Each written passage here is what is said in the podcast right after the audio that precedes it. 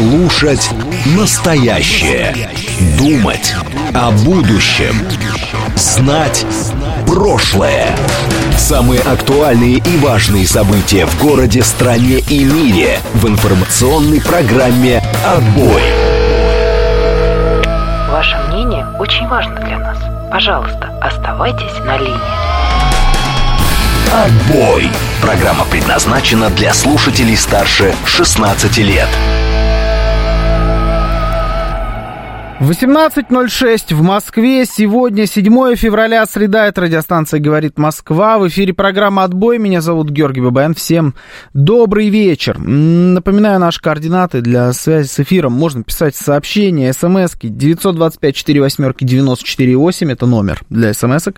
У нас есть бот в Телеграме. Его зовут «Говорит Москобот». Туда тоже можете писать ваши сообщения. Также у нас идет прямая, о, прямая трансляция. У нас еще есть звонок. Прямая трансляция, да, сейчас дойдем. Звоны, звонки, звонить можно. 7373-94-8, код 495. Также у нас идет прямая трансляция на YouTube. Заходите туда обязательно, подключайтесь э, к трансляции программы «Отбой», ставьте э, лайки, залетайте в чат, там можно друг с другом общаться, дискутировать на темы эфира. Э, и трансляция есть еще во ВКонтакте, в Телеграм-канале «Радио говорит МСК» латиницей в одно слово. Добрый вечер, Георгий Иванович. Надеюсь, Гудошников утром все, все стихи Такеру прочел, тема отбоя будь ты. Я не знаю, что он там, я не слушал сегодня, к сожалению, программу Алексея Гудошникова. Я не знаю, что за стихи читал Леша Такеру Карлсону. Такер, Такер, Такер пишет Василий. Ну, мне кажется, что мы Такера Карлсона с вами вчера обсудили. Там ничего нового особо не появилось. Там единственное, что он выложил видеообращение, которое записано было явно заранее, потому что вчера шел бешеный снег, а записано оно было с, судя по всему, гостиницы Ридс Карлтон, я сужу по виду, и там так все было чистенько, аккуратненько, никакого снега, значит, это было записано заранее. Ну, в общем, он записал его и выложил уже после того, как записал само интервью. Там единственное из интересного было это ну, продолжение истории, что он жрет в Макдональдсе, что, значит, в Ашане его спалили с тележкой, это вот вообще, говорит, все. А где, спрашивается, должен был человек продукты покупать, если, ну, типа, пошел в Ашан. Я не знаю, в любом другом супермаркете, наверное, мог. А, интересно только то, что он попал в базу миротворца, на мой взгляд, и в то, что хотят против него санкции ввести в Европейском Союзе за интервью. Вот это вот а, мощные истории. Ну, с другой стороны, ничего нового, да, мы к этому привыкли. А так мы все с вами. А, все с вами, в принципе, обсудили вчера, ничего нового там нету. Вот выйдет интервью, послушаем, о чем они там разговаривали с Владимиром Путиным, и тогда обсудим. А пока, а пока как-то скучно. Второй раз в миротворец попал, да? Это интересно. Что было бы, если бы вас слушал 50 миллионов, пишет Брест? Было бы приятно, наверное, если бы меня слушал 50 миллионов. Вы, вы в чем? В людях или в долларах? Мне, в принципе, и так, и так нормально. Можно в евро, можно в рублях. Да, я в этом смысле человек не гордый. 50 миллионов рублей, если где-то здесь будут лежать, меня ждать и слушать, я тоже не против. М-м, будет весело, если он станет вице-президентом США. Будет весело, да, но это тоже тогда и обсудим. А, так, как вы думаете, YouTube позакрывали из-за э, из-за Такера, видимо. YouTube позакрывали из-за Такера? А как YouTube позакрывали? Я не понял. Кто-то закрыл YouTube? А я не в курсе? Заблокировали каналы... А, ну не ВГТР, да, региональные какие-то каналы. Ну нет, а при чем здесь Такер Карлсон и ВГТРК Калуга? Ну, грубо говоря, я связи не вижу. Пробки вот, вот это да. Уехал Такер Карлсон, и все, и, и пошло. 9 баллов в Москве пробки, бешеный снегопад, нынче его звать Ольгой. У нас, мы видим, переняли эту моду на название, вот теперь они у нас все называются именами. Был Ваня, теперь Ольга. Причем был не Иван, был Ваня, а это не Оля, это Ольга. Не знаю, есть ли какая-то связь. Этот может быть посерьезней, поэтому следующий будет, видимо, как-то совсем, типа, Дмитрий Вячеславович, то есть уже по имени-отчеству, это будет совсем страшный какой-то циклон. В общем, снег, да, все бордовое, вообще денек так себе, я вам скажу. Я сегодня еле из дома вышел вообще. Хотелось целый день сидеть, прорубить себе камин в квартире, сидеть у камина с какао и никуда не выходить. Ну вот Все-таки работа зовет, поэтому вам я всем сочувствую, потому что я уверен, что вы многие находитесь в такой же ситуации, еще и в пробке стоите. Это все очень грустно. А, почему вы его в эфир не позвали? Ваш однофамилец Скотт Риттер себе позвал, а вы бы позвали и обскакали бы его. Он Скотт Риттер, он американец, насколько я понимаю он его по каким-то американским э, каналам вызывает. Честно говоря, у меня нету ни, ни одного контакта Такера Карлсона. Я не знаю, как звать его в эфир. И я не привык... Это, может быть, кстати, плохая черта для журналиста, но я не привык э, стучаться в двери скорее закрытые, чем открытые. Может быть, поэтому я не продюсер, я ведущий. Но это все-таки такая более продюсерская история, да, стучаться везде и рассчитывать на какие-то интервью. Ну, как-то вот было ощущение, что он приехал не для того, чтобы на радио «Говорит Москва» выступать, и времени у него на это не будет, поэтому зачем вообще, в принципе, тратить свое время? Может, я не прав. Может быть, был шанс, а мы его упустили. Вчера говорили, что нет перебора в освещении визит Карлсон, но нет, перебор есть. Мужик зашел во вкусную точку на Киевской, купил чизбургер картоха, а его заказ слили в СМИ. Это прямо подобострастие перед белым господином. Настоящий американец приехал. Ну да, это странно. Хотя шуток, что он пойдет именно во вкусную точка, было слишком много, чтобы не слить то, что он реально в итоге пошел во вкусную точка. Посмотрите на это с другой стороны. Вот американец приехал, и из всех заведений он выбрал все-таки Макдональдс хоть и бывший, но Макдональдс. И пошел там, действительно поел. Но зато будет рассказывать, что у нас вкусная точка сильно вкуснее, чем в Соединенных Штатах Америки. Так. Лучше быть ведущим, чем ведоном, ведомым. Джейсон Стэтхо, пишет Виталий Фили. Позови его в эфир, он придет даже в час ночи. Позови его в эфир. Как бы сказал Ростислав, узнайте по вашим каналам через отца Владимира Владимировича телефон Такера. Ну да, только если так. Зато если был у вас контакт, то можно было бы ему в 2 часа ночи написать «спишь». Да, наверное, можно было бы. Так, почему что не снегопад так рекордный? А ведь в детстве снега было больше. Я не знаю, это особенность нашей зимы вот 23-24 сезона.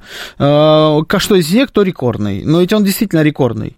Ну, посмотрите, что там происходит. Там коллапс самый настоящий. Там валят и валят без остановки в нечеловеческих масштабах. Э, из-за этого все стало. То есть даже ну, ни на кого не поругаешься. Типа, вот он, снежочек сразу легонечко какой-то пошел, и вы сразу перестали все уметь ездить там и так далее. Коммунальщики не справляются. Я бы и рад на всех понаезжать. Но не в этом случае, там действительно все очень плохо. Я вот из окна тут стоит, видно обычно строительный кран.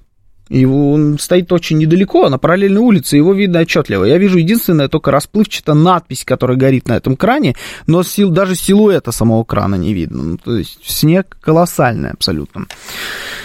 А, добрый вечер. Ехал вчера с Такером Карлсом из центра до аэропорта Пулково. Говорит, что таксует для души, так-то он популя... популярный журналист. Так, что есть еще здесь интересно, что вы мне накидали? Имена циклоном дает университет в Берлине. А, даже так, это еще и немецкие имена. Ваней назвали в Берлине? У меня сомнения. Знаете, наверное, о чем хочу с вами поговорить? Не про Такера Карлсона, немножко хочу поговорить про наши выборы. Я вот, э, значит, еду сегодня, вчера вообще я начал обращать на это внимание, сегодня тоже мне попались э, на, глаза, э, все, начали появляться рекламные баннеры. Голосуй за Дованкова, в основном мне попадается, значит, голосуй за новых, за Дованкова, новые люди, вот там особо не запаривались, значит. С лозунгами голосуй за новых. А, за Путина я видел пару баннеров. На мой вкус какие-то они никакущие, честно говоря. Там просто написано «Голосуй за Путина», дата выборов и изображение Кремля. Там вот такая вот реклама была за Путина. За остальных пока не видел баннеров, ну, это говорит там о том, что все, уже пошла э, предвыборная кампания по полной программе. Но что интересно, некоторые уже в баннеры развесили по городу, а некоторых до сих пор не зарегистрировали. Я сейчас говорю в первую очередь о Борисе Борисовиче Надеждине. И тут опубликовали на завтрашний день намечено итоговое заседание по допуску или недопуску Бориса Надеждина к выборам.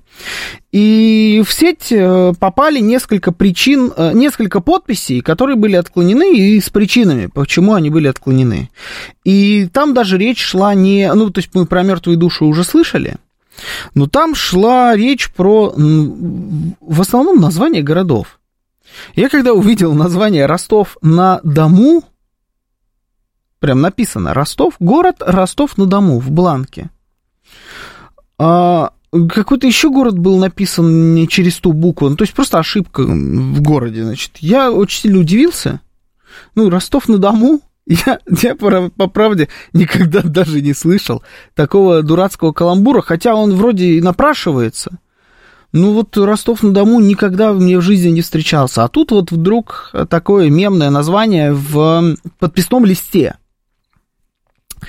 И наткнулся я опять на дискуссию, естественно, в интернетах, э, которую активно поддерживают с любых сторон, из, из таких патриотских, из безразличных, в принципе, кому все равно, и отбитые всякие иноагентские помойки тоже топят за эту историю. Там две дискуссии, а, два, два вектора дискуссии. Одни говорят, что, а, ну, слушайте, ну, Ростов-на-Дому, ну и чего такого? Это ж понятно, понятное дело, опечатка. Подпись же стоит, то есть человек-то настоящий, подпись есть. А, неужели надо из-за какой-то дурацкой опечатки в подписном листе, ну или город написали не через ту букву, ну неграмотные попались э, вот эти сборщики подписей или те, кто их оформлял в итоговый документ подпись-то стоит, человек-то настоящий, живой, не мертвый, не мертвая душа. А, может, тогда хватит обращать внимание на всякую чушь, это все, значит, Кремль и его тайные планы, вот они обращают внимание на всякую дребедень, никому не важную, типа Ростова-на-Дому. И поэтому хотят снять э, надежды с выборов, это все произвол и беспредел. Вторые в основном говорят, что у них такой аргумент. Ну, давайте даже опустим мертвые души. Поговорим о них завтра, грубо говоря. Давайте поговорим конкретно про Ростов-на-Дому. Неужели мы должны, даже потенциально, даже теоретически, а, доверить страну человеку, который не смог организовать свой штаб таким образом, чтобы они правильно писали один из крупнейших городов нашей страны. Ну, то есть это какая-то безалаберность и халатность на базовом уровне, которая не должна присутствовать у, у руководителя такого масштаба, как президент. Соответственно, никаких поблажек. Ну, не умеете писать, не можете организовать, не можешь нанять нормальных людей в штаб, которые знают, как пишутся города. Ну, значит, и нечего тебе быть президентом. Это означает, что в команду твою президентскую, у тебя войдут, потенциальную президентскую команду, войдут такие же люди, такие же безграмотные, такие же дилетанты, непрофессионалы своего дела. Поэтому никакого, э, никаких поблажек. Э, да, подпись стоит, но сбор подписи это не только сама закорючка. Это еще и вся остальная бюрократическая волокита, которая в том числе направлена на то, чтобы проверить, насколько этот человек может организовать подобного рода процесс. Вот такой спор. Хочу выслушать на этот счет ваше мнение. Слушаю вас. Здравствуйте. Добрый вечер. 7373-94-8. Это звонки в прямой эфир. Здравствуйте. Значит, не надо нас уводить с больной головы на здоровье. Я был в супермаркете, где собирали торговый центр, очереди огромные, у Надеждина и никаких очередей у Путина. Да. А кто там помог этому э, Надеждину Ростов-на-Дому? Там, может, были засланные казачки, мы из этого не а, знаем. Слушайте, мы же уже слышали это от вас, этих, про засланных казачков. Ну, хорошо, засланные ну, казачки, ну, наверное, давайте даже наз, назовем их шпионами. Ну, так получается, контрразведка не работает у товарища Надеждина? Не смогли, не, не смогли вычислить? Нет, это я понимаю. А мне глазам не верить в, в Ростов-на-Дому? Я тоже не должен это верить? Нет, я получается, фактически вы правы, а на самом деле получается свинство. Это такая пословица была. Ага. А все нормально. А в чем свинство? Люди видели гораздо больше ста тысяч. Ну, гораздо. Но, предположим, он захочет митинг провести, придет на него 200 тысяч. Да. Потом прокомментирует, что мы видели 5 тысяч. Угу. Ну, такого ни разу в истории человечества не было. Но, ну ладно.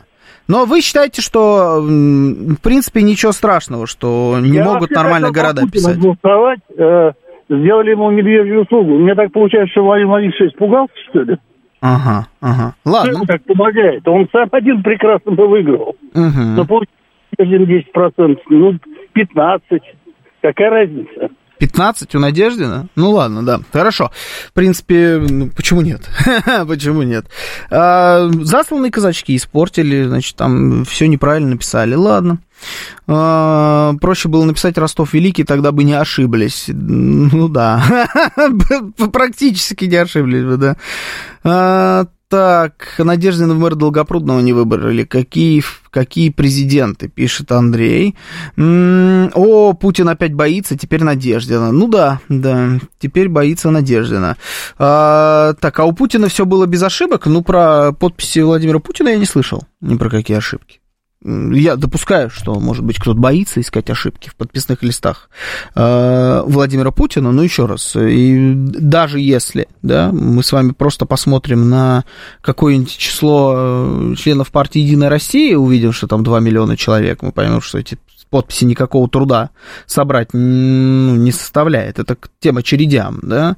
Но потом мы с вами понимаем, что ну, даже вот в самой утопической реальности э, такого столичного, еще недавно столичного либерала, который э, слушает, там, я не знаю, Максима Каца, признанного иноагентами, круглые сутки, и только ему и верит. Вот в, даже в этой реальности э, у Путина все равно нет никаких проблем со сбором подписей.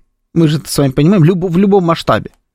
Миллион подписей, никаких проблем. Вот даже в той самой утопичной. Поэтому, знаете, когда мне начинают рассказывать про э, очереди за Путиным, мне смешно, честно говоря.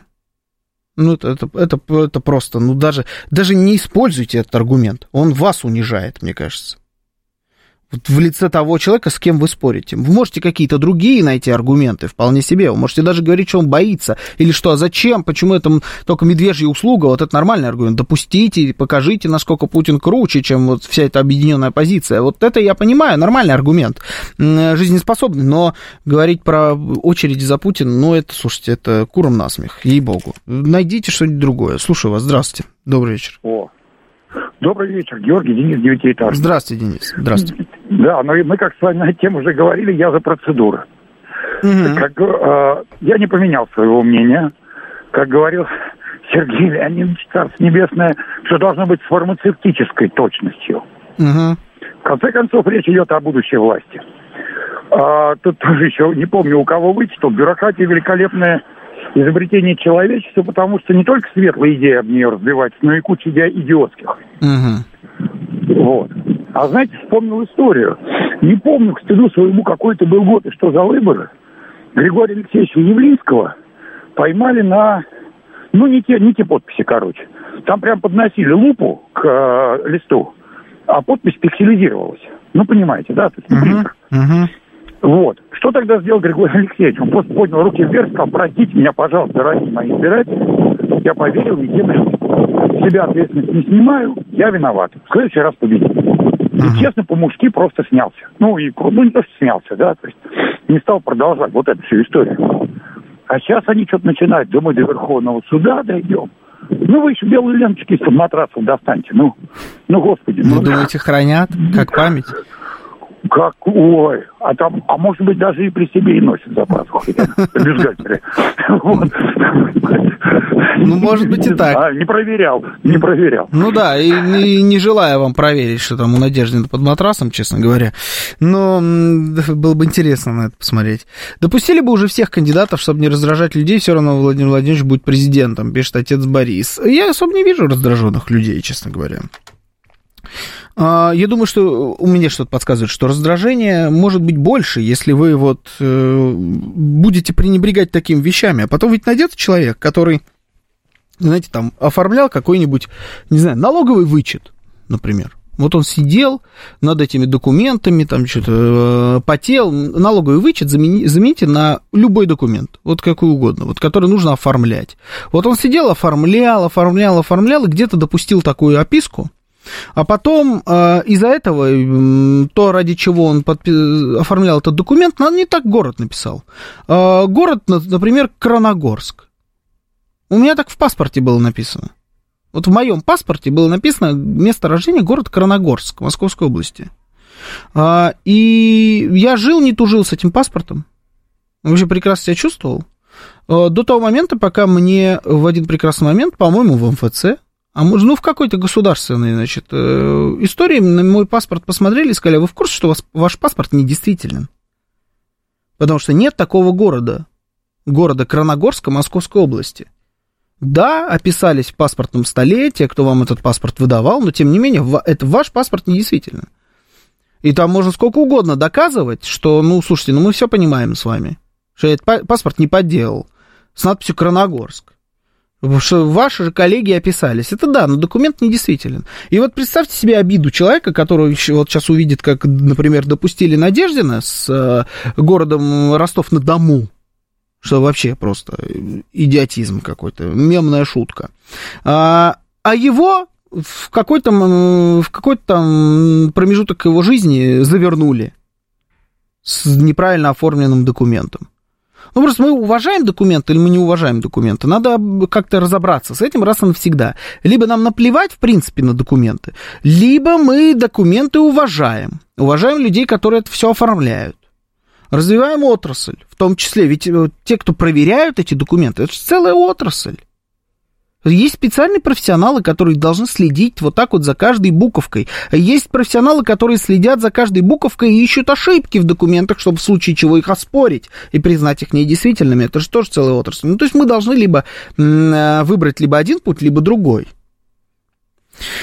А, ой, помню, паспорт заграничный получал, так ко всему придирались каждой запятой мелочи, пишет Василий. Ну вот, пожалуйста. Но документы, равно как и законы, это не скрижали божьи, пишет Виталий Фили. Это тоже правда. Но вот еще раз.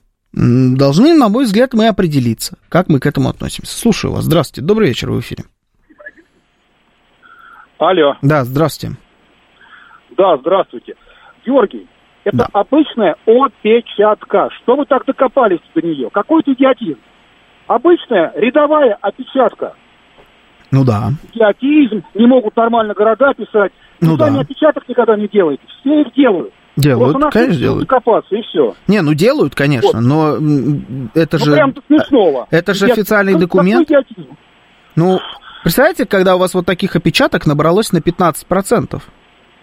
А, смотрите, я считаю, что выборы не нужны, потому что, в принципе, все давно и так понятно. Зачем это, угу. я не знаю. Угу. Правда не знаю.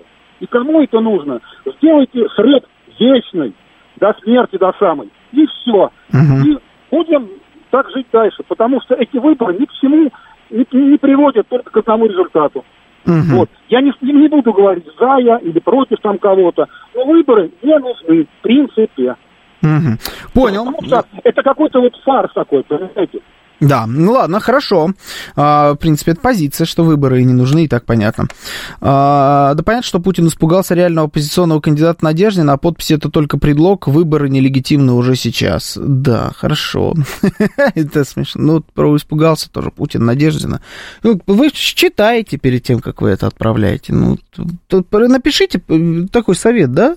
Не все звучит так же, как так же хорошо, как э, вам показалось в момент написания. Вот вы написали, прочитайте это. Ну и как-то сопоставьте а, с реальностью. Так, после снятия с предвыборной гонки Рады Русских данная гонка теряет всякий интерес и смысл, как на прошлых выборах после снятия Беркова и Борецкого. А Борецкий был в прошлый раз, а Борецкого не помню. Лакили помню, Борец Борецкого не особо. М-м, так, мастер говорит, не хотите брать мой звонок, так и буду писать без запятых. мастер, я, вы не подписан у меня, к сожалению, здесь. Я не знал, что это вы. Я беру в случайном порядке. Никакой системы у меня нет, поэтому тут чистое везение. Даже президенты делают ошибки, грамматические в том числе, и даже обладатели лучшего в мире советского образования, да и Путин ошибался, например, путал даты Северной войны семилетней, чего Петр I семилетнюю войну учинил, причем со шведами там 7 лет воевал, сказал Путин, его еще школьник поправлял. Да, что-то такое было, но тут же вопрос не в одной единственной ошибке, ошибке, она просто такая самая кликатурная, поэтому мы ее используем. И а остальные у меня даже как-то в памяти не отложились, там какие-то города были написаны неправильно. Тут проблема в том, что в совокупности этих ошибок накопилось больше, чем до 15%. В этом дело. Сейчас новости, потом продолжим. Слушать настоящее. Думать о будущем. Знать прошлое. Самые актуальные и важные события в городе, стране и мире в информационной программе «Отбой». 18.36 в Москве, сегодня 7 февраля, среда, это радиостанция «Говорит Москва», в эфире программа «Отбой», меня зовут Георгий Бабаян, всем добрый вечер. Напоминаю, координаты, смс-портал 925-48-94-8, телеграмм «Говорит МСК-бот», звоните 7373-94-8, код 495, также идет прямая трансляция, YouTube-канал «Говорит Москва», заходите туда, обязательно ставьте лайки под трансляцией, э, там есть чат, туда тоже можете писать ваши сообщения, друг с другом там спорить, общаться. Есть трансляция еще в группе ВКонтакте и в телеграм-канале радио говорит МСК латиницей в одно слово. Везде по э, словосочетанию говорит Москва вы, в принципе, все найдете. Э, если мы понимаем, что документы и прочее крючкотворчество, значит, крючкотворство, это не скрижали Божьи, то все зависит от власти имущих в высших эшелонах власти. А, пишет Виталий Фили, это жесть. Просто выборы не нужны. Это значит, что те, кто так говорит, согласны с тем, что кто захватит власть, тот пусть и сидит, кто бы это ни был, богата земля идиотами, пишет Таргалак. Слушайте, ну у всех своя точка зрения. Может быть, кто-то в выбор не верит, может быть, кто-то не любит демократию, по сути своей, демократию, по сути своей не демократ. Пожалуйста, Почему нет? Андрей Пушков э, пишет, видно ли его? Видно. Армани пишет, а током сегодня уже били. Меня вот били. Я вчера не поставил сам себе лайк. Я не могу сказать, что я часто это делаю, но я часто током получаю. Справедливости ради. Это действительно так. Вот меня били. Поэтому и вас может ударить. Не совершайте моих ошибок. М-м- так, выбор это игра и шоу, в которых нужно участвовать. Это полезно для всех, пишет Андрон. Алекс пишет, ну вот Путина школьник поправил, в надежде, что в штабе ни одного толкового школьника не нашлось. А, ну, видимо, не нашлось. Либо одни сплошные нетолковые школьники занимались э, оформлением этих документов. Ну, не нашлось. Да, это еще мы даже с вами сейчас не говорим про мертвые души. С мертвыми душами вообще все очень просто. Там рецепт один единственный, очень простой. Берете и показываете этих мертвых людей. Вот они, вот он, этот человек, он живой, все с ним в порядке. Вот они все живы и здоровы, а вы, значит, всех обманываете. Еще ни разу никто этого не, не провернул, у кого были найдены мертвые души. Ну. Еще пока никто не попытался таким образом отмазаться. О чем это говорит, решайте сами. Слушаю вас. Здравствуйте, добрый вечер в эфире. Здравствуйте. Добрый вечер, Георгий, спасибо за эфир. Здравствуйте. Добрый. Москва. А, тоже, ну, конечно же, как и большинство, 90% считаю, что выборы не нужны. Абсолютно. На эти деньги бы лучше бы вот вытащили бы всех детей, хотя бы какой-то рубеж бы пройден был бы, бесконечно слушать вот эти вот, и на вашей радиостанции тоже что mm-hmm. требуется там какие-то смешные цены, которые половину рублевки оставляет за ужином в ресторане, немножко уже нагнетает.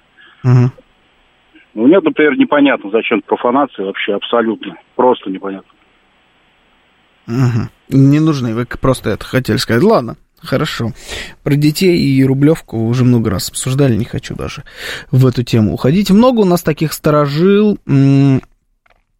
Писар чернила экономил, Иван первого года рождения, это да, кинофильм «Формула любви», пишет Василий, цитирует. К 37 годам, увидев в центре украшения к китайскому Новому году, узнал, что Китай пишется через «и», а не через «е», пишет Дробек Сергеевич. Какая разница до правильного написания названия городов? Угу. А, так а если он запятую в помилование неправильно поставит, когда президентом будет, и, и Леху расстреляют. Это смешное. Ну, вот типа того, да. Ну, это же говорит о, об организации твоей, твоей команды. Говорит, говорит. Это значит, что твоя команда так работает. Допустили такое большое количество ошибок, дурных опечаток, глупых.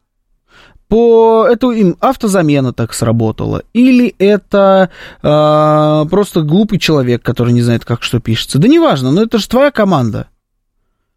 Ты, ты эту команду такую собрал. Ну, серьезно, а вот а какую команду ты соберешь, когда станешь президентом? А с чего мы должны вдруг взять, что команда, которую ты будешь составлять, когда ты вдруг, не дай бог, станешь президентом, что эта команда будет э, чем-то более квалифицирована? А что тебе мешало сейчас взять квалифицированных людей на нужные позиции? Организовать человеческим образом тот самый сбор подписей, все продумать. Тем более, когда ты э, политик с таким богатым опытом, как Борис Надеждин. А он политик с супер богатым опытом. Если мы берем всех э, политиков, которые выступали в его роли на выборах, на тех или иных выборах, президент, мэр, дума, да все что угодно, вот в его роли такой типа оппозиционер, он самый опытный из них из всех. Может быть, кроме Явлинского. Ну, у Явлинского своя партия. Не в счет. А у Надеждина какой только партии не было за его длинную политическую карьеру. Он и в праймере с Единой России тоже умудрился поучаствовать в свое время. Ну, то есть он э, супер уверенный политик, прошедший бешеное количество избирательных кампаний. И с тех пор так и не научился подбирать э, нормальный персонал, который не, не позорит тебя потом на всю страну такими э, фразами, как Ростов-на-Дому наводит на мысли. Ну, лично меня так точно. А, так и в школе ошибка это минус балл. Ты же не, не скажешь, что это просто опечатка, простите. Я знаю людей, которые спокойно могли такое сказать. Да, ну, это просто опечатка, да, простите. Не всегда прокатывало. Но там тоже бывают разные учителя, знаете, вот в школе, если мы говорим про тот же самый русский язык. Мы же про него говорим, про урок русского языка. Есть учитель, который закроет на это глаза. Есть учитель, который этого не разглядит. А есть учитель, который не просто не закроет глаза, он тебе обязательно поставит этот на вид, скажет, никакая это не опечатка, и ты, значит, если ты что-то неправильно написал, это ошибка. И подчеркнет тебе красной ручкой, обведет и поставит оценку ниже. И, может быть, запомнишь на всю оставшуюся жизнь. В моем понимании, хороший учитель – это последний вариант. Вот у меня был такой учитель русскому языку. Это самый лучший учитель, вообще, который у меня когда-либо был. Лучше преподавателя, квалифицирования преподавателя у меня не было никогда. Вот это был именно такой преподаватель. А, никаких послаблений вообще никому. Там, где они абсолютно неуместны. Так, не надо не всех обманывать, говоря, что это опечатка, это отсылка к пригожинским мероприятиям, походы на Москву, типа можем повторить, пишет Виктор. Крутая теория, мне нравится. Вот это вот ход мысли интересный, люблю такое. Слушаю вас, здравствуйте. А, добрый день, Код Москва. Да, здравствуйте. А, знаете, я вот, э, меня тут немножко беспокоит вот такой вопрос. Э, Давайте. Я вот сейчас буду паспорт менять. Ну, это касательно как бы грамотности, грамотства да, да. и верности документов. И у меня ну, советский паспорт, когда я менял в 2003 году, а, мне написали место рождения э, Россия. 79 -го года я. Да. И вот э, меня это очень как бы э, волновало. Более того, я столкнулся с несоответствием э, места рождения э, в свидетельстве о рождении, где написано РС, ФСР. Да. И, соответственно, вот я для себя как бы на, ну, решил, что я этот момент как бы прокачаю до конца. Я вот сейчас буду получать этот гробовой паспорт на 45 лет и буду как бы требовать, чтобы это соответствовало свидетельству о рождении. И, ну, как бы это правильно. Я родился не в России, а в СССР. Угу. Ну, требуйте. Я думаю, это, это важно. Но мне вот интересно, чем это закончится. Я, конечно, предварительно заострю на этом внимание. А почему тогда, почему тогда не, да. не требовали? Интересно мне. А, ну, слушайте, ну я тогда был э, курсант, там, знаете, неделя отпуска, и все это очень быстро. И, не до этого как бы, не, не заметил, да, и как-то не обратил внимания, не заострил. И потом я столкнулся с тем, что мне указывали, почему у вас не соответствует. Угу. Мне кажется, это важно. Да, важно, конечно, да. Бывает. Но я точно. Я в этом смысле схожие ситуации у меня тоже. Ну, там немножко, конечно, да, РСФСР и Россия, тут еще какой-то идеологический как будто есть подтекст. Немножечко переписывание такой истории своеобразное. Но э, вот чем не сильно отличается от истории с городом Краногорском. Как там в Краногорске, пишет Виталий Васильевич? Слушайте, не был там ни разу, хотя родился. Ну вот, надо будет посмотреть. Интересно, есть ли вообще такой город? Я уже, по-моему, не первый раз задаюсь этим вопросом. Вообще, Краногорск как будто нормально звучит для города, в котором есть какой-нибудь завод по производству кранов, да? Есть город Краногорск, да? Нет?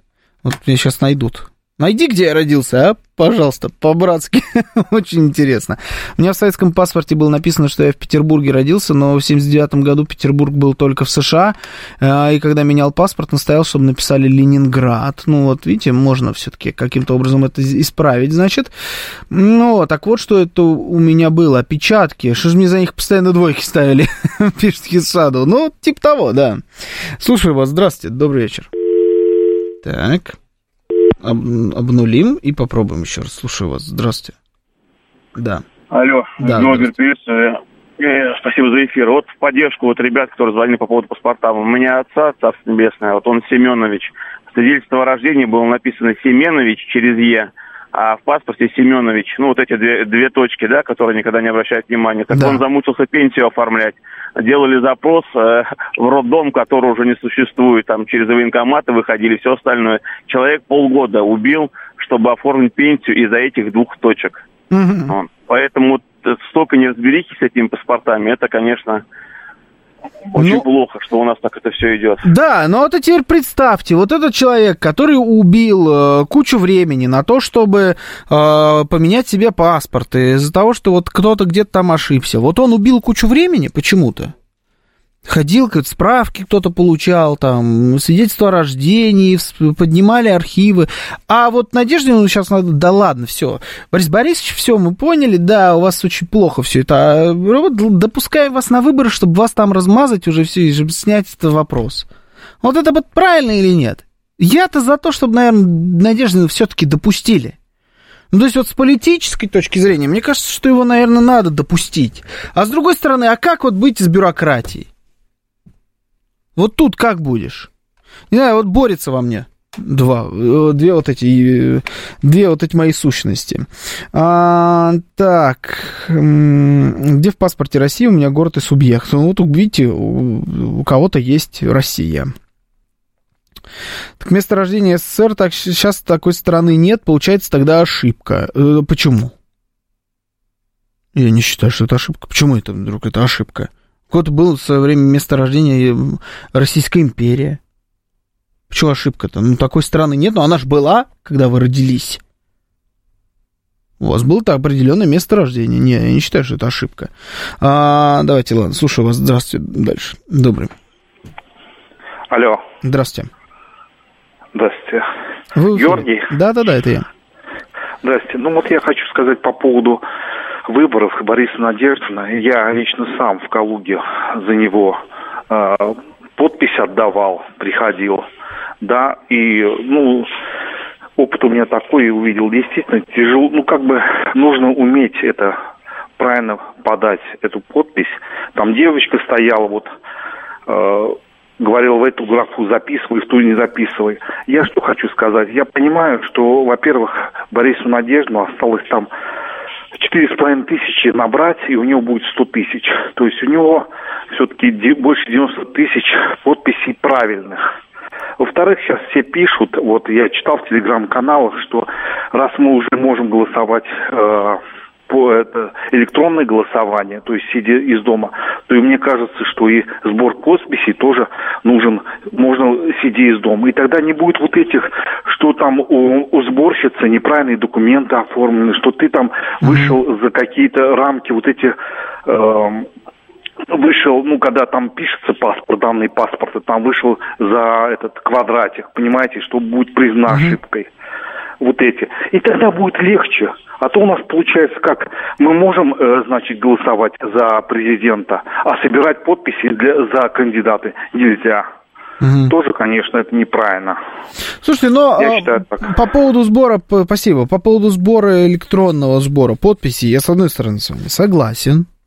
Ну, то есть, почему бы и нет, это как надо, правда? Будет, надо будет предоставить кому угодно доступ э, к сайту госуслуги, иначе как вы еще можете собирать подписи? Мы же не входим в интернет по паспорту, правильно?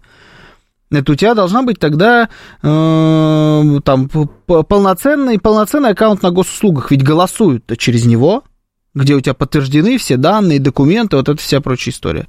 Но не, с одной стороны, я с вами согласен. То есть э, электронно, наверное, это будущее и так далее и тому подобное. Это легче, проще, меньше вот этой бумажной волокиты. Вот пишет Алекс, разумное предложение, Василий согласен. Да, да я тоже согласен. Но что-то мне подсказывает, что это никогда не удовлетворит людей, э, к которым сейчас как раз и есть претензии с точки зрения сбора бумажных подписей. Потому что ровно эти же люди вопили вот так, как можно вообще, в принципе, вопить в полный голос. Что э, посмотрите на какую-нибудь там Эстонию. Это страна номер один в мире по вот всем этим электронным системам. Да у них они голосуют через интернет, они все делают с телефона. Это будущее. А мы, боже мой, какие мы отсталые. У нас все через бумажки. Уже весь мир скоро будет голосовать через смартфон свой, через iPhone. Они обычно говорят именно через iPhone даже, не через смартфон. Через iPhone будут голосовать. Зашел в приложение, оставил свой голос. Вот это будущее. А когда вдруг у нас появилась подобная возможность, что начали петь эти люди? Да это все государственная фальсификация, да они там в этом интернете, что угодно, как угодно, любые цифры. Это сильно более ненадежно, чем бумажные бюллетени. С бумажными бюллетенями тоже можно, конечно, махинации проворачивать, они их проворачивают, но это намного сложнее, чем просто в код там залезть и что-то, где-то какие-то цифры поменять. А теперь представьте, что сбор подписей за оппозиционного кандидата будет зависеть от портала, который называется «Государственные услуги». И вдруг, если там этот человек подписи не собрал в нужном количестве, да все, это же, это же, да это все подкрутили, да это все супер нечестно. Не угодишь, понимаете? И это за. Я думаю, что это рано или поздно появится обязательно. Такая система, да, она, она просто не может не появиться. Но это не изменит тон дискуссии. История про то, что везде есть засланные казачки, про то, что кто-то где-то кого-то боится, она всегда будет так или иначе. Отмазки найдутся в любом случае. Так, эм, когда надо, бюрократия отправляется по известному адресу, пишет Виталий Фили. Это правда, да. Эм, нытики всегда не удовлетворены, пишет Алексей. Если госуслуги позволяют подписывать договор купли-продажи недвижимости, то почему голоса за удвижение нельзя? Да теоретически можно, только это в, в глазах тех людей, которые возмущаться будут сейчас или, может, не будут, может, Надеждин завтра допустят, но возмущаются вот на данную секунду, это не, не исправит ситуацию они будут говорить о том, что государ, государство, оно априори врет, махи, махинации какие-то проводит и отнимает у них сотни миллионов голосов. Вы же слышали, нам звонил человек, говорит, митинг 200 тысяч будет. Представляете, митинг 200 тысяч за Бориса Надеждина? Представляете? Вообще кто-нибудь видел когда-нибудь митинг в 200 тысяч? Может, когда-нибудь видели хотя бы митинг в 100 тысяч? Загуглите, как выглядит митинг в 100 тысяч. Ну вот он говорит, митинг придет с 200 тысяч, а скажут, как обычно, что 5 тысяч пришло. Ну а что вы хотите этим людям доказать? Им невозможно доказать. Там в графе дано обман со стороны государства. Что бы государство не сделало, оно их обманет. Это легче путь, чем смириться с тем, что вас никогда не было и не будет 200 тысяч на митинге. Вас, если там 5 тысяч, то это гигантская победа ваша. 5 тысяч – это очень круто. Но в последнее время максимум, что вы можете, это 100 человек на площади главной города Кёльна. Вот это ваш предел. Но с этой мыслью тяжело смириться. Она бьет по самолюбию очень сильно. Поэтому государство просто все врет. Вы все врете. Вы обманщики. Ну, такой вот простой аргумент, с которым, на мой вкус, даже и спорить не стоит. Ну, потому что а зачем? Какой митинг сегодня? Вы о чем? Это не прогулка по Москве с Навальным, не то время. Навальный у нас экстремист, э, я не знаю, может, еще кто-то, на всякий случай. Э, если прочтете это сообщение, пойму, что бот работает, пишет Вадим. Надеюсь, что вы все поняли. Либералы из уехавших дают надежду, надежде на 4%, но в реальности не выше 2%, даже они не верят в него. Э, есть ощущение, что как будто в какой-то момент они начали чувствовать реальность, вот, ну, вы не так, наверное, подробно следите, хотя, может быть, кто-то тоже увлекается этим извращенным значит, видом спорта, слежкой за нашими беглыми либералами. А в какой-то момент они начали чувствовать почву. Они поняли, как на самом деле все выглядит. Они поняли, что их мало. Они поняли, что их голос не слышен. Что аудитория от них, даже лояльная аудитория, многое утекла от них, потому что они в какой-то момент начали там санкции, не санкции, сами все это начали проталкивать и отвернули от себя энное количество аудитории. Они там погрязли в спорах и разборках друг с другом. И как будто по, по, увидели, как выглядит реальность на самом деле. И отсюда риторика была, ну да, э, да, Путин победил, да, значит, как там кто-нибудь в Лондоне этот винодел сидел, говорил, ну, справедливости ради, давайте просто признаем, что он победил, санкции не работают, мы никому не нужны, а у России дела только лучше становятся и так далее. Прозрение. А сейчас, в последнее время, на фоне всей этой истории с Надеждиным, как будто они снова вооружились своими розовыми очками. И, может быть, даже и не верят в то, что их там 2% максимум. Может быть, они снова думают, что их 70%. И это минимум. А так и вообще, на самом деле, все 100. А, так, секунду, а почему его должны выпускать до выборов? Он, он же не собрал подписи. Он собрал подписи, там эти подписи на проверке, и завтра будет э, принято по этому вопросу решение. Некоторые подписи на данный момент известно о 15% подписей, э, которые эту проверку не прошли. А, так, тогда же не то, что мало, они никогда не могут объединиться, они только спорят и грызутся. И так весело за этим наблюдать. Ну, мне лично очень весело всегда. Давайте быстренько, у вас где-то минутка. Слушаю вас, здравствуйте. Добрый вечер. Добрый.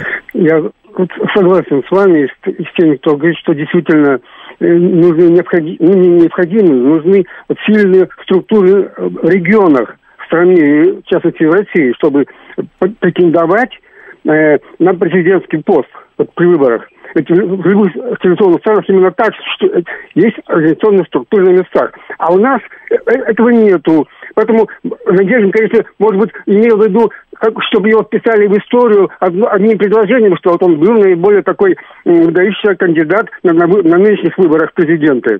А, а антипозиция, она действительно ну, практически нету, э, которая могла предстоять. Кто, кого-то убили, кого-то э, посадили, э, из тех, кто остался.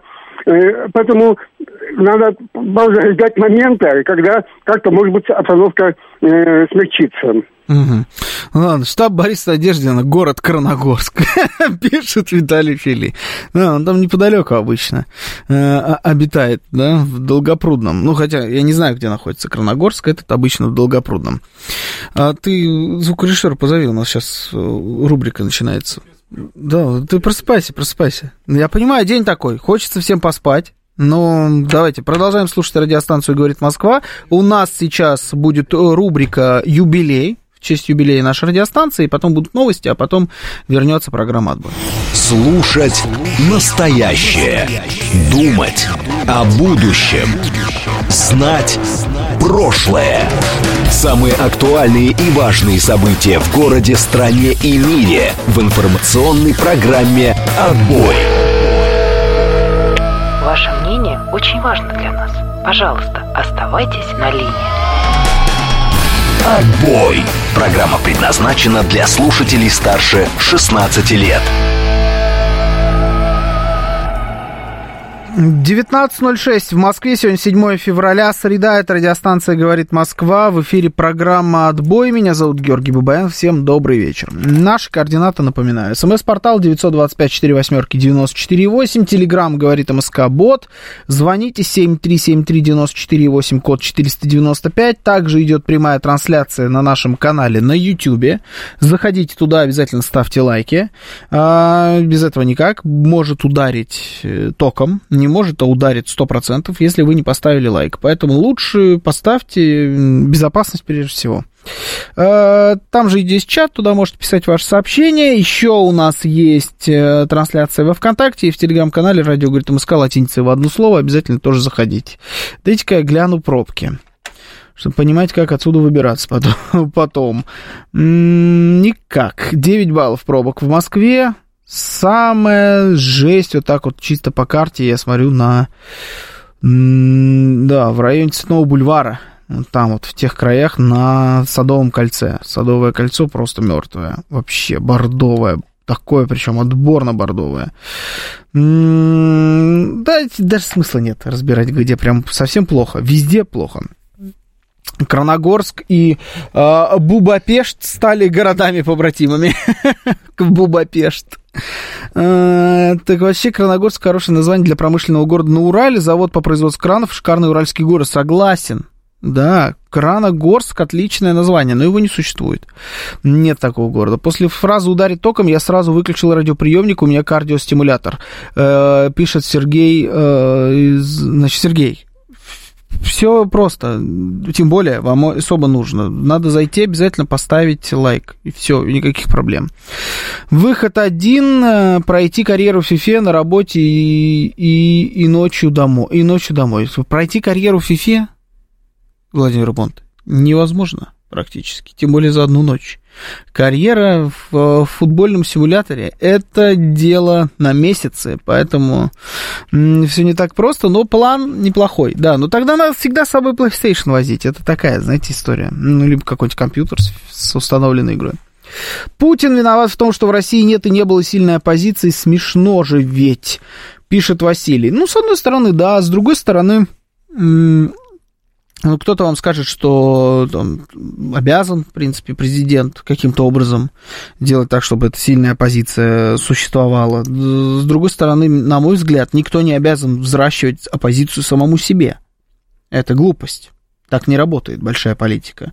Но я смотрю на нашу оппозицию немножечко с другого ракурса. К сожалению, те, кто у нас является оппозицией, например, в Думе, да, они, у них там ну, мало что получается, у них просто нету достаточного количества голосов для того, чтобы э, принимать те решения. А оппозиция, которая называет себя вот этой несистемной оппозицией, это почему-то всегда люди, которые работают на интересы других государств и не стесняясь ходят к ним в посольство, получают задания, работают за их деньги, э, ходят на эфиры телеканалов, радиостанций, там, блогов каких-нибудь, которые работают напрямую, не скрывая за деньги американского налогоплательщика.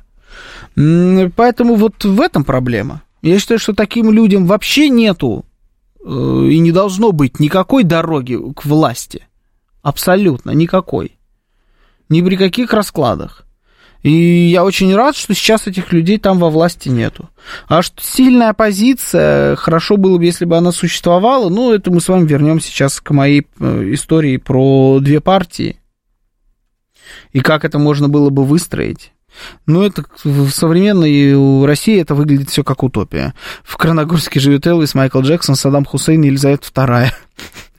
Георгий, а если серьезно, скоро там еще Карл тогда в Краногорск приедет, судя по всему к мамочке. Георгий, а если серьезно, почему мы удивляемся отсутствию адекватной оппозиции, если все информационное поле забито фриками и идиотами, начиная от голых баб, преклонных э, лет в интернете, заканчивая Надеждиным. Когда-то нам э, меняли, э, значит, меняли на то, что страна разваливается из-за престарелой и ни на что негодной э, партноменклатуры, а сейчас разве не так? Из тех, кто сидит в Кремле и около него уже давно труха сыпется, но власть они отдавать явно не собираются, придется ждать, пока их вперед ногами вынесут. Увы, каждая страна достойна своих правителей потребителей, пишет Борис. Смотрите, Борис, история, значит, про э, то, что сидит какая-то там престарелая партноменклатура, э, мне кажется тезисом обманчивым. Он был ложным и в то советское время.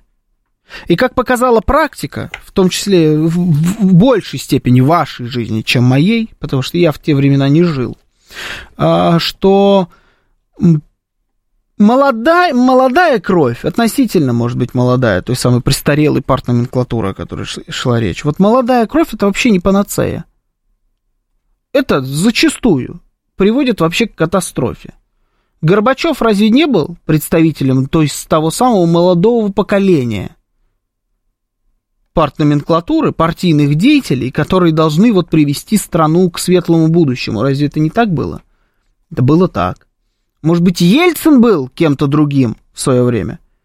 Он тоже был молодым и ярким, и забойным, и так сильно этим всем нравился. Тем, что он молодой и яркий. Это, это тоже привело к чему-то хорошему. Я что-то не наблюдаю хороших последствий. Решений, которые принимали эти люди. Поэтому это ложный тезис, он обманчив.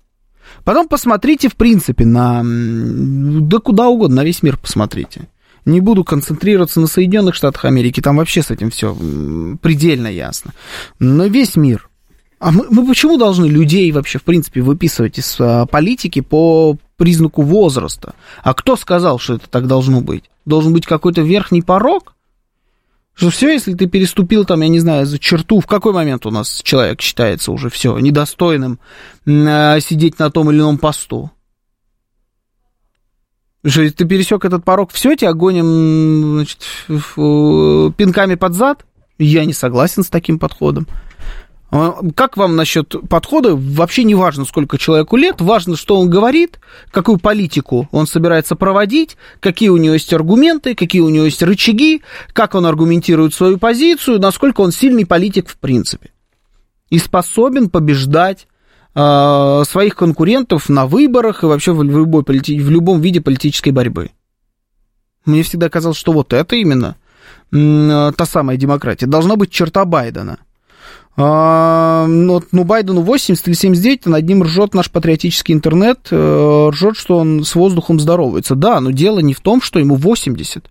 Дело в том, что он здоровается с воздухом. Над ним ржали бы и в 65, если бы он с воздухом здоровался. Дело-то только в этом.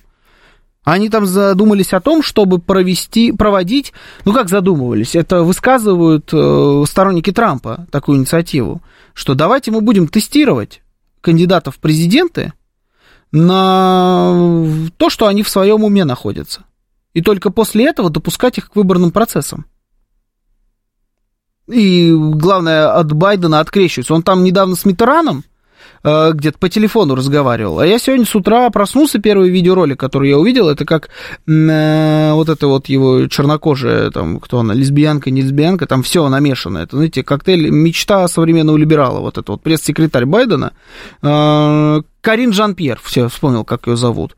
А как она ответила на вопрос журналиста, который говорит, скажите, пожалуйста, как можете прокомментировать то, что президент Соединенных Штатов Америки в очередной раз э, сообщил о недавнем телефонном разговоре с человеком, которого давно-давно э, нету на этом свете и так далее. Знаете, как она ответила на этот вопрос? Я считаю, я в эту кроличью нору даже лезть не буду. Следующий вопрос. Отлично. Ну, отлично. Мы поэтому ржем.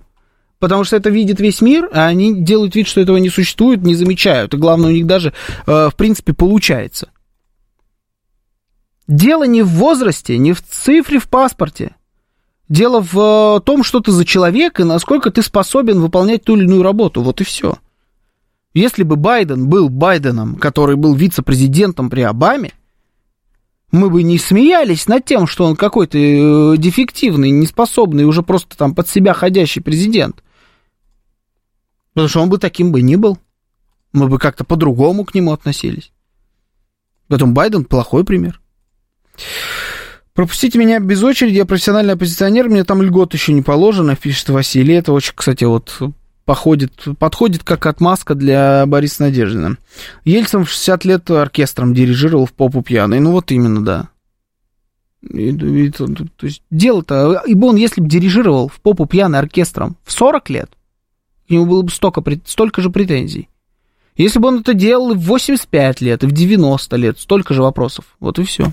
Слушаю вас. Здравствуйте. Добрый вечер. В эфире. Опа. Здравствуйте. А, здравствуйте, Георгий. Слушайте, это Александр. А, я знаете вам, что скажу? А, вам пора сообщить своему отцу о том, что вы достойны сменить его на его месте. Да, ну я пока все поступательно, знаете. Слушайте, я, я могу сказать... Везде будем, да, не я переживайте за меня. Да, да, да, да. Я могу еще одну сказать, что э, Владимир Владимирович э, зря дал интервью э, Такеру. Да, почему? А потому что он... Э, он опустился в глазах наших патриотов. Почему? Россиян. А Кто сказал? Что Такер Карлсон, он э, американский консерватор. Да. Fox News, да. да. А консерватор это, это эти самые, которые хотят россиянам смерти. Угу. И вот понимаете, и вот когда мы, россияне, патриоты, слушаем о том, что Владимир Владимирович дал интервью два часа Такеру, мы понимаем, что он что, продался, что ли? Он что, все, все, все слил? И как Кто? нам быть? Кто продался? Такер или Путин? Владимир Владимирович. Такеру Карлсону? Ну, потому что он рассказал о том... Э... Второй чизбургер мы поняли, для кого был. А, Понимаете, вот была. бургер, ага. бургер это не скрепа, это, ага. это разруха. Это да. вот как была, а, как это, Булгаков сказал про, при, при, это, э, Преображенским, что разруха в, глаза, в головах. И вот гамбургер угу. это разруха в головах. Это тоже, это тоже Булгаков был? Ну да, ну потому что... Про бургер я имею в виду основа, конкретно. Э, Булгаков это основа сегодняшней жизни. Его Мгм. «Мастер Маргарита» это, как сказать, хрестоматия нашей сегодняшней жизни. Э, э, э, Вы знаете, что в нашей стране правит дьявол? А вы до этого «Мастер и Маргариту» цитировали? Мне казалось, что это другое произведение было.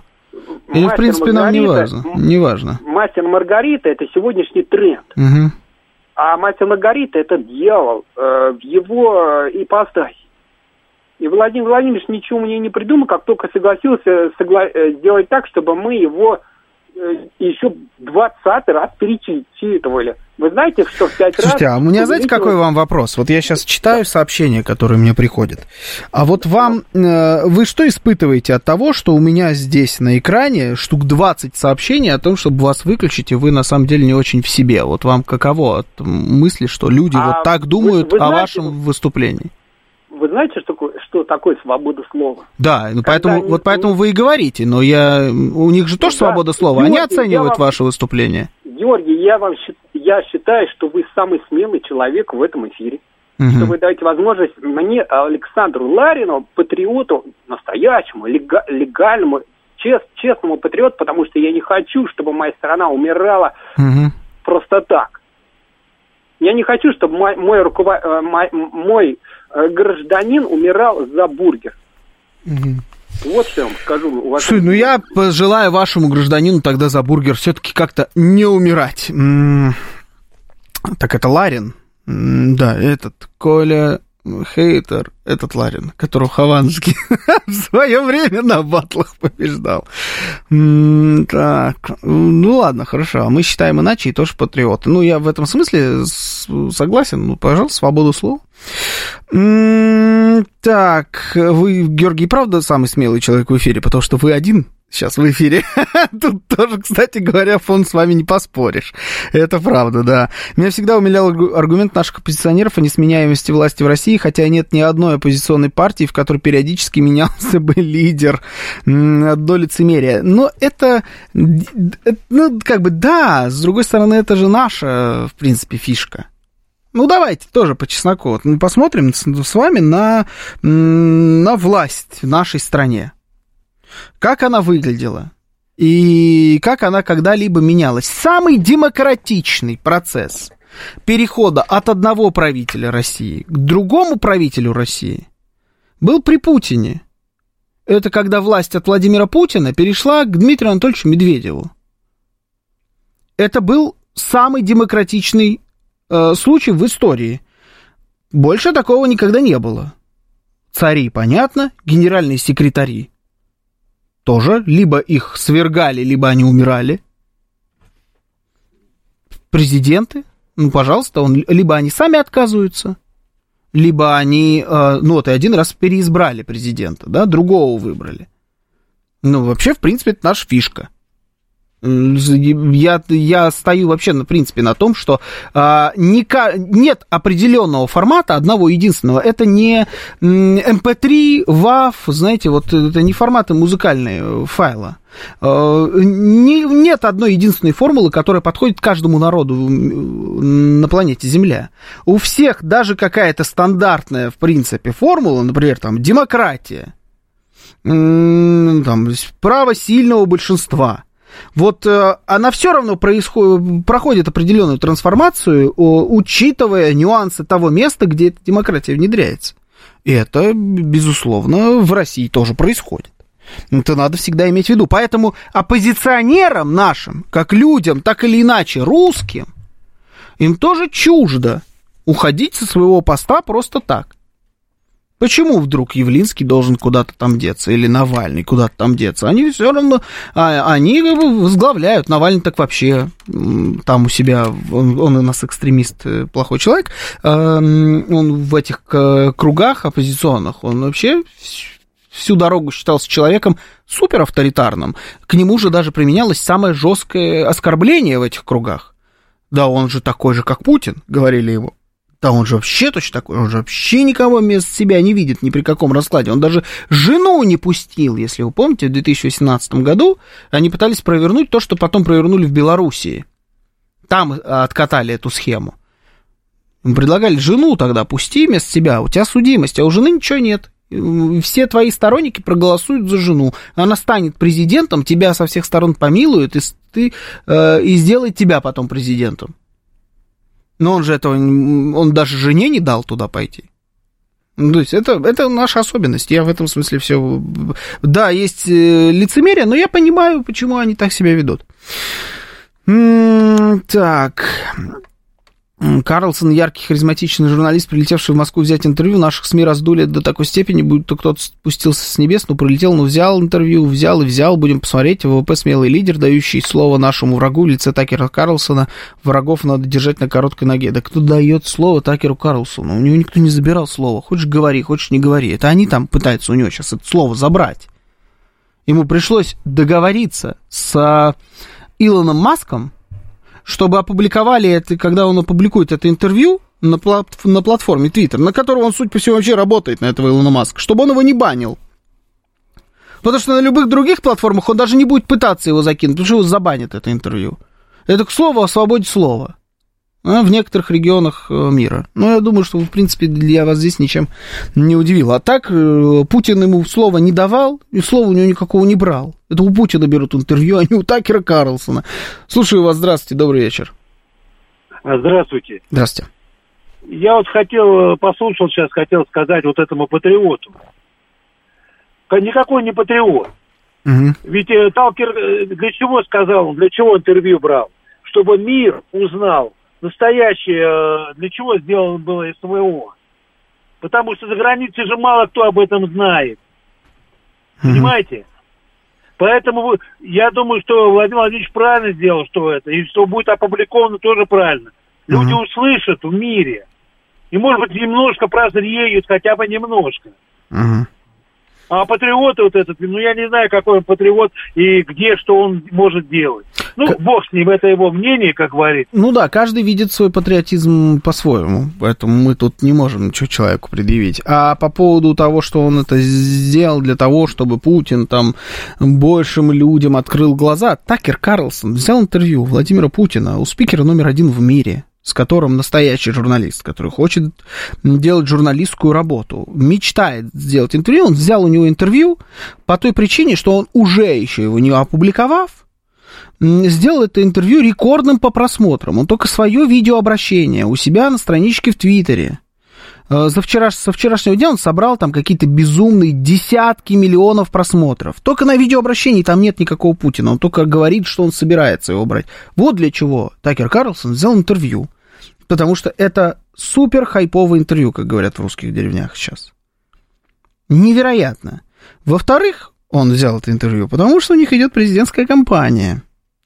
И я уверен, что это интервью будет очень интересно бить по нынешнему президенту Соединенных Штатов Америки. В пользу потенциально другого президента Соединенных Штатов Америки, а Такеру Карлсону прочит работу в его, в его офисе э, правой рукой вице-президентом. Это тоже немаловажная причина. Ну а вообще, в принципе, это нормально хотеть взять интервью у любого президента любого государства. Так, количество просмотров в Твиттере видно всем или только владельцам аккаунта? Я, я не знаю, я не сижу в Твиттере. Ничего вам не могу по этому поводу сказать. По-моему, там видно всем. По-моему, количество просмотров там отображается у всех. Ну, раньше когда-то вроде так это отражалось. Слушаю вас, здрасте. Ну, соскочил. Ну, давайте вот. Товарищ тезка, здрасте.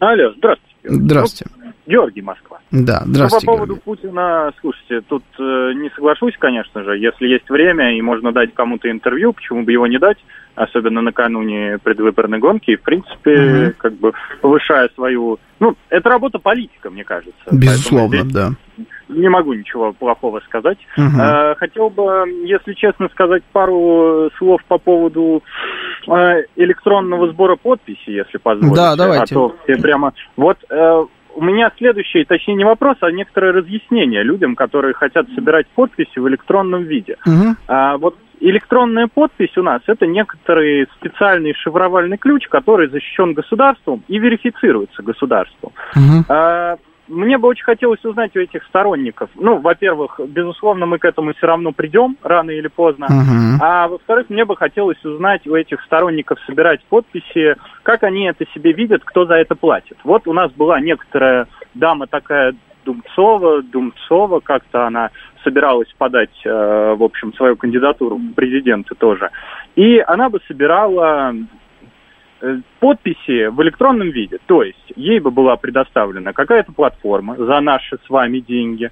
Э, дальше эта платформа бы поддерживалась программистами, которые работают там в, то, в тех же госуслугах. То есть здесь вопрос скорее даже не доверия граждан или оппозиции, а того, кто за это будет платить. Почему я должен платить за, собственно говоря, сбор подписей каких-то кандидатов, если это задача самого кандидата, проплатить свою избирательную кампанию. Ну, а, мысль ясна, я понимаю, о чем вы говорите, но так или иначе, в итоге мы к этому придем. Я не знаю, как это будет оформлено, но цифровизация, она шагает, от нее не увернуться никаким образом. Просто это не панацея от нытья.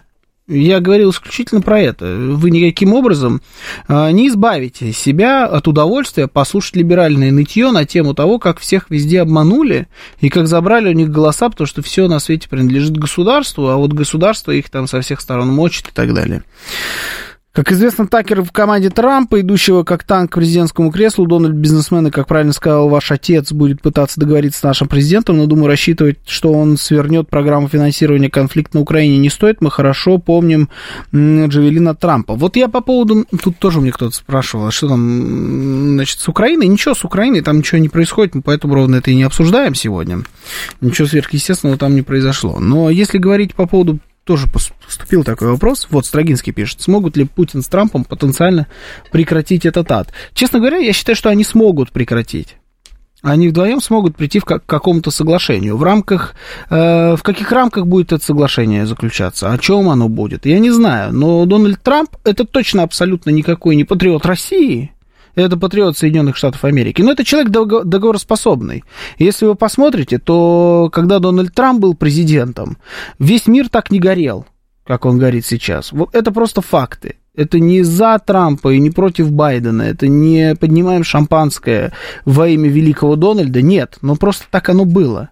Действительно. У нас есть чем сравнивать. Сейчас новости, потом продолжим. Слушать настоящее.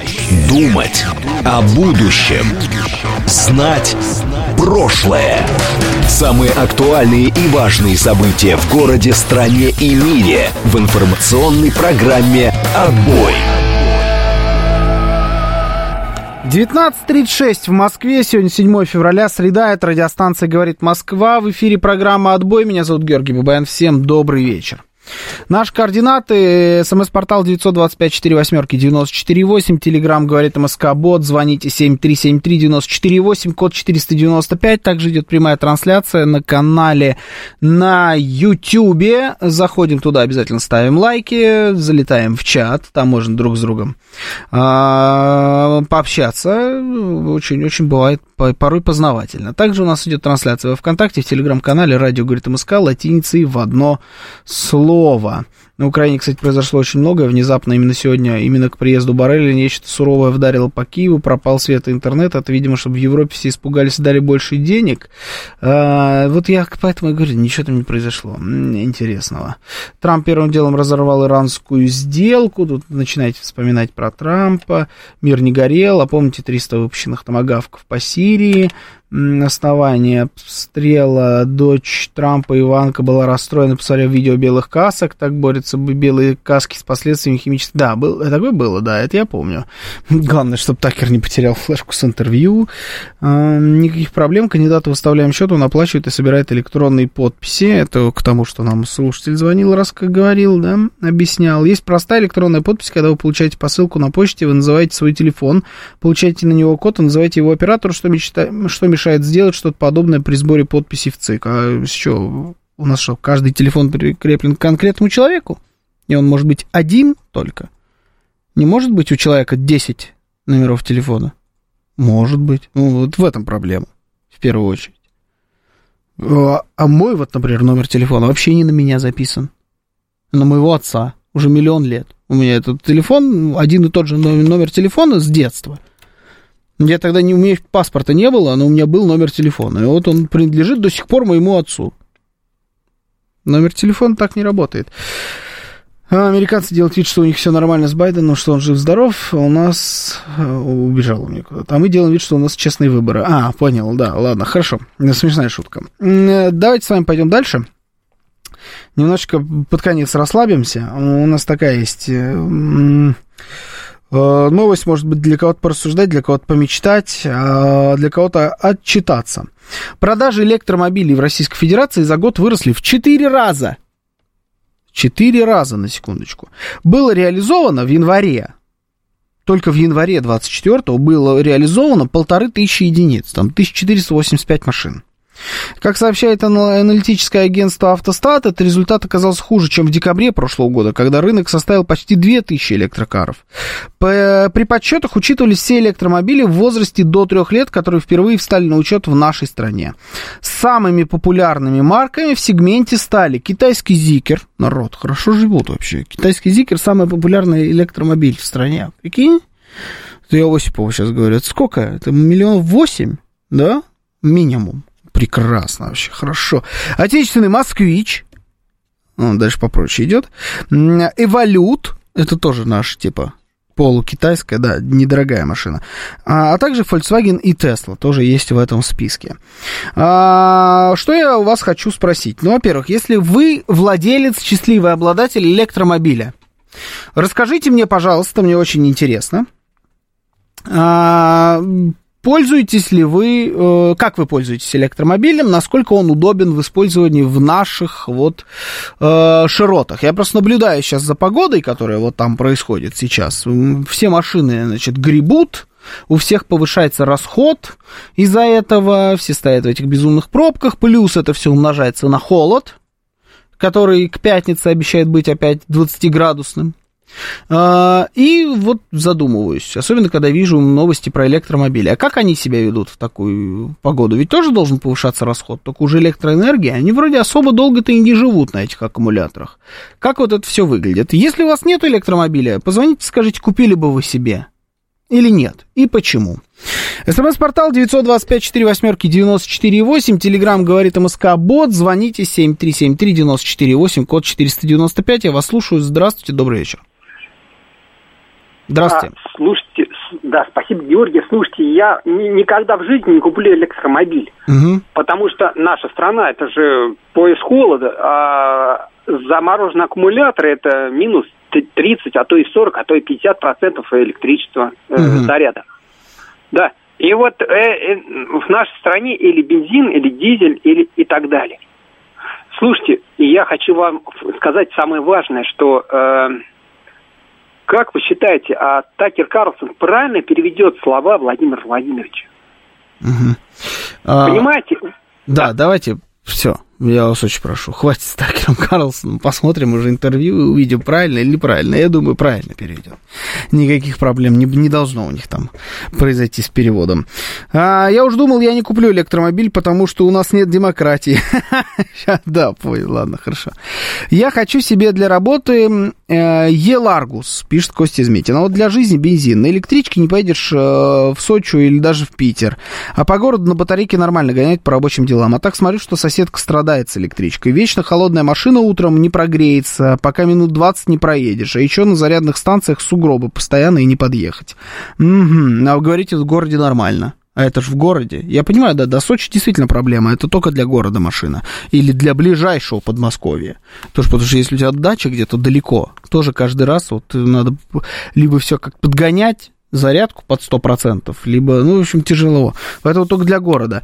Но, тем не менее, а где в городе заряжать, у меня тоже большой вопрос. Вот я представляю, вот, что моя машина завтра станет электрической. Я вчера только, значит, что-то сидел, смотрел там всякие тест-драйвы, в основном на Porsche Macan какой-то непонятной причине, и вижу огромное количество видео с новым Porsche Macan, который стал электрическим.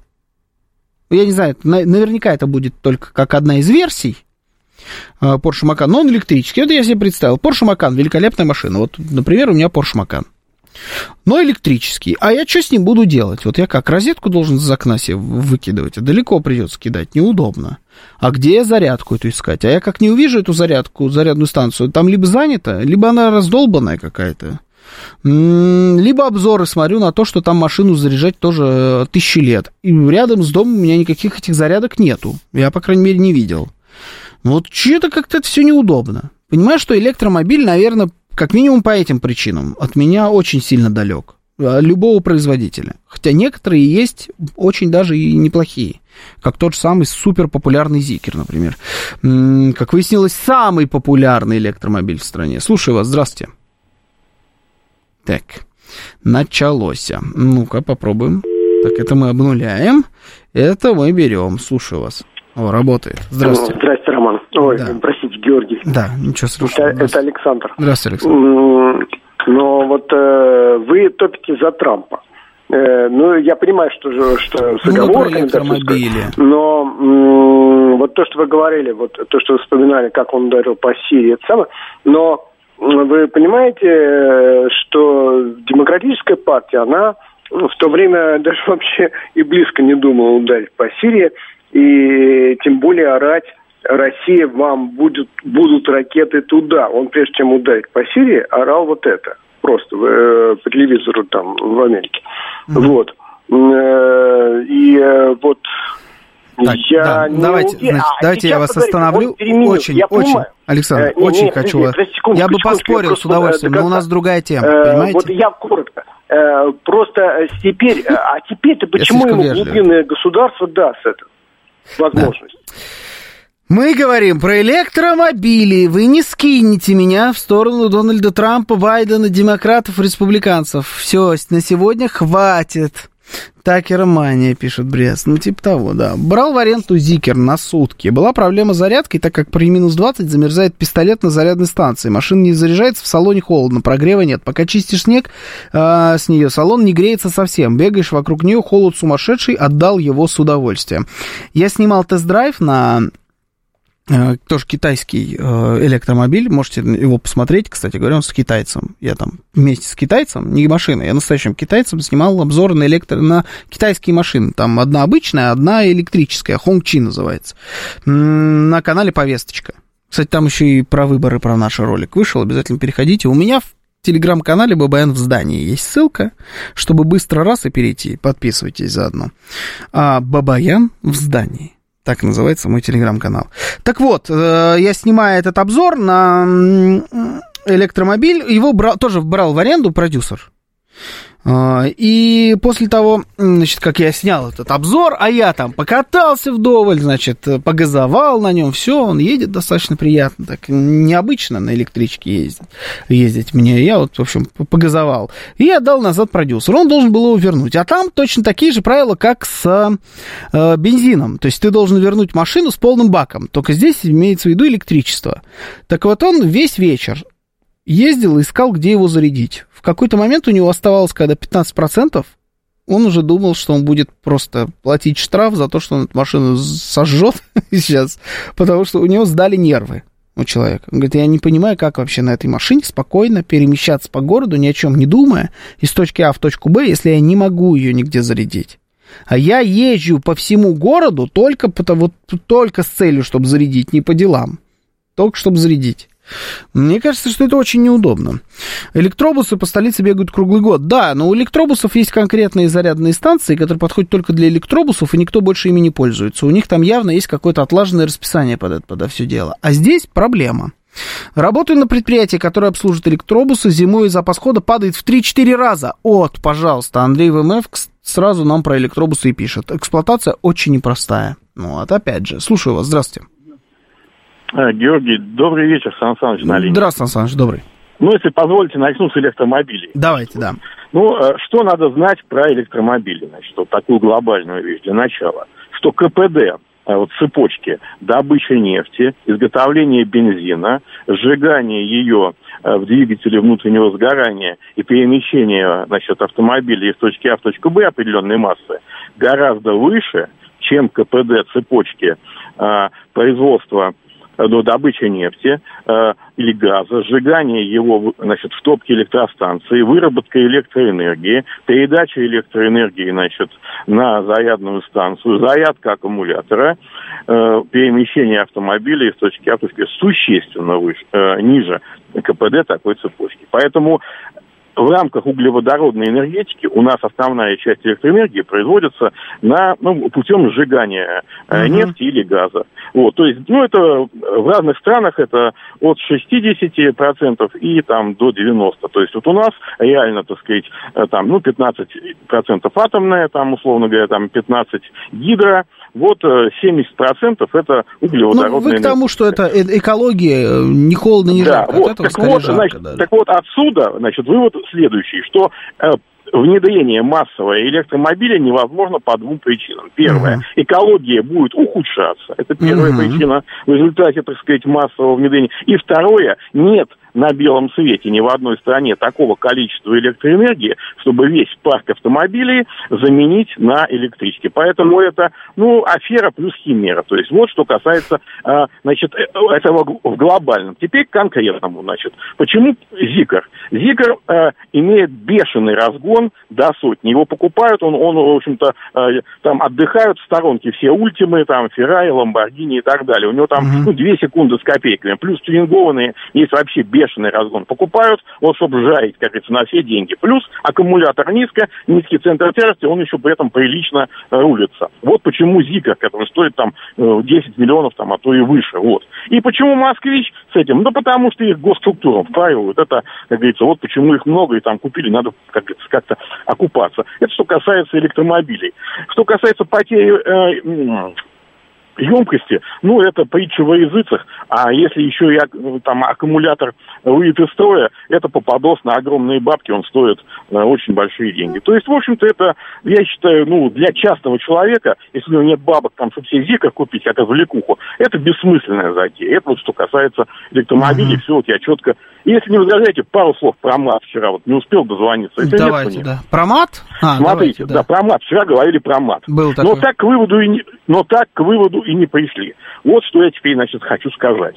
Значит, э, количество мата желательно в обществе довести до того количества, как вот этих слов у этих поэтов, которых мы упоминали, у Бродского есть мат, у Маяковского, у Есенина. Вот если будет такое же количество матерных ругани, как соотношение их э, стихов не матерных, да, к матерным, вот это будет норма. А вообще с чем мы имеем дело? Вот что надо опять же понимать о глобальном. Мне как-то попалось значит, на глаза вот там, значит, материал о том, как строилась подрывная деятельность зарубежных спецслужб в отношении Советского Союза.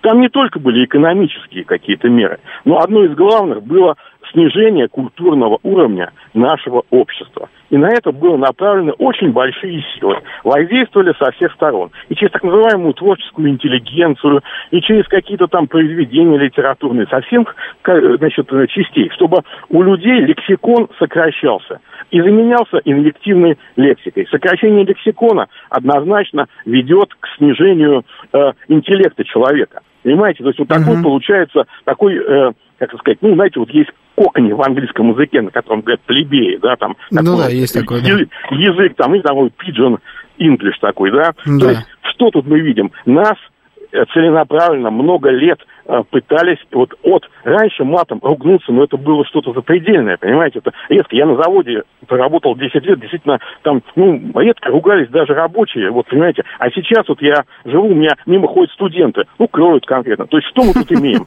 С чем мы имеем дело? Мы имеем дело подрывной деятельностью за рубеж. Поэтому, когда вы ругаетесь матом, друзья мои, вы а, сегодня льете воду, вы льете воду на, как говорится, вот эту вот всю. То есть вы снижаете уровень наш культурный, то есть вы потакаете разрушительной деятельности э, значит, зарубежных, так сказать, наших недругов, так сказать. Вот как глубоко тут можно кому-то да. не ругать. Сегодня, сегодня матом обругал, а завтра родину продал. Понял я, да, вот такая схема. Но мне понравилось, на самом деле, я не, как-то мы очень к мату странно перешли, но мне понравилась история про пропорцию.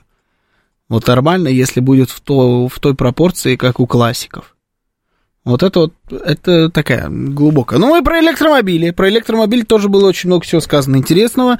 Особенно, что они не смогут полноценно заменить двигатель внутреннего сгорания, просто потому что тогда экологии кранты окончательно. Ну, посмотрим. Но пока тренд прослеживается. Все большие автомобильные бренды выпускают э, уже и доступные модели э, электрические, не только супергонки уже и в очень доступный сегмент они пошли. И они пользуются спросом. Даже у нас. Volkswagen, знаете, у которых горит полностью эмблема спереди, и все, вот они все такие себя лампочками нашпигованные, электрические, они ездят э, по всему городу, их достаточно много. Это уже не какая-то диковинная игрушка, их реально много. А, вот другое дело, что это неудобно с точки зрения зарядок, но мне правильно кто-то здесь написал, я видел, э, убежало, к сожалению, сообщение, что пока это все игрушка для людей, у которых есть зарядка либо на работе, на парковке, либо в частном доме. Вот все остальные не могут пока пользоваться электромобилями, пока не будет э, отлажена схема по замене туда-сюда прям батарейками сразу, целиковыми. Покупайте моноколеса, говорит Александр Казаков, но у него все утыкается в, в две вещи. Одна из них моноколесо, вторую, вторую не буду вам произносить. Слушаю вас, здравствуйте. Добрый вечер, Георгий Москва Алексей. Здравствуйте. Буквально вчера общался с соседкой, у нее как раз BMW, да. вот, помню, модель, маленькая такая электричка. Угу. Живет под Московным Домодедово, очень прекрасно себя чувствует, говорит, то есть она массажист, по клиентам катается, пробеги не, не такие большие, далекие, но короткие. И вообще, говорит, 20 тонн воду без проблем, вообще никак. Но боюсь, говорит, если что-то накроется, типа батарейки, это да, это будет печально. Угу. А я вот лично, как бы, Люблю большие машины, но маленькую взял бы, конечно, да, но ценник большой для электрички именно. Потому что все-таки ничего не заменит робот клапанов, я думаю, меня понимает э, мото и автобразва, и 100%. запах бензинчика и так далее. Сто процентов, это правда. Но вот я по поводу э, того, чтобы взял бы маленькую какую-нибудь себе электричку, я тоже периодически так смотрю косо на вот ту самую BMW i3, видимо, она имеется в виду, или на Mini Cooper есть тоже такой вот электрический. Но это все ты на них смотришь, думаешь, ну что-то дороговато для электрички, потому что я рассматриваю эту машину исключительно как игрушку. Типа как планшет, там, я не знаю. Вот сейчас эти очки, видели, вышли очки дополненной реальности от Apple. Сейчас все вот с этими очками играются. Вот у тебя, Александр Казаков говорит, у него есть, у тебя просто виртуальной реальности, а там немножко ну, там дополненный, там типа они прозрачные. Ты видишь, что вокруг происходит. Но можешь, тоже видишь. Сейчас ты имеешь в виду, потому что ты не в очках не э, виртуальной реальности. Да? А, ну вот, ну ладно, хорошо. Значит, у тебя нот в моду, короче, входит эта история с очками дополненной реальности. И, а, ну, это игрушка все еще, это необходимость твоя. И вот ты относишься к этому как к игрушке, а как нормальной замене полноценного автомобиля пока нет. BMW i3 есть без бензиновым двигателем двухцилиндровым, поэтому проблем с зарядкой там таких нет глобальных. Там есть гибридная схема, да, BMW i3. Вот многие пишут, кстати, что гибрид это выход.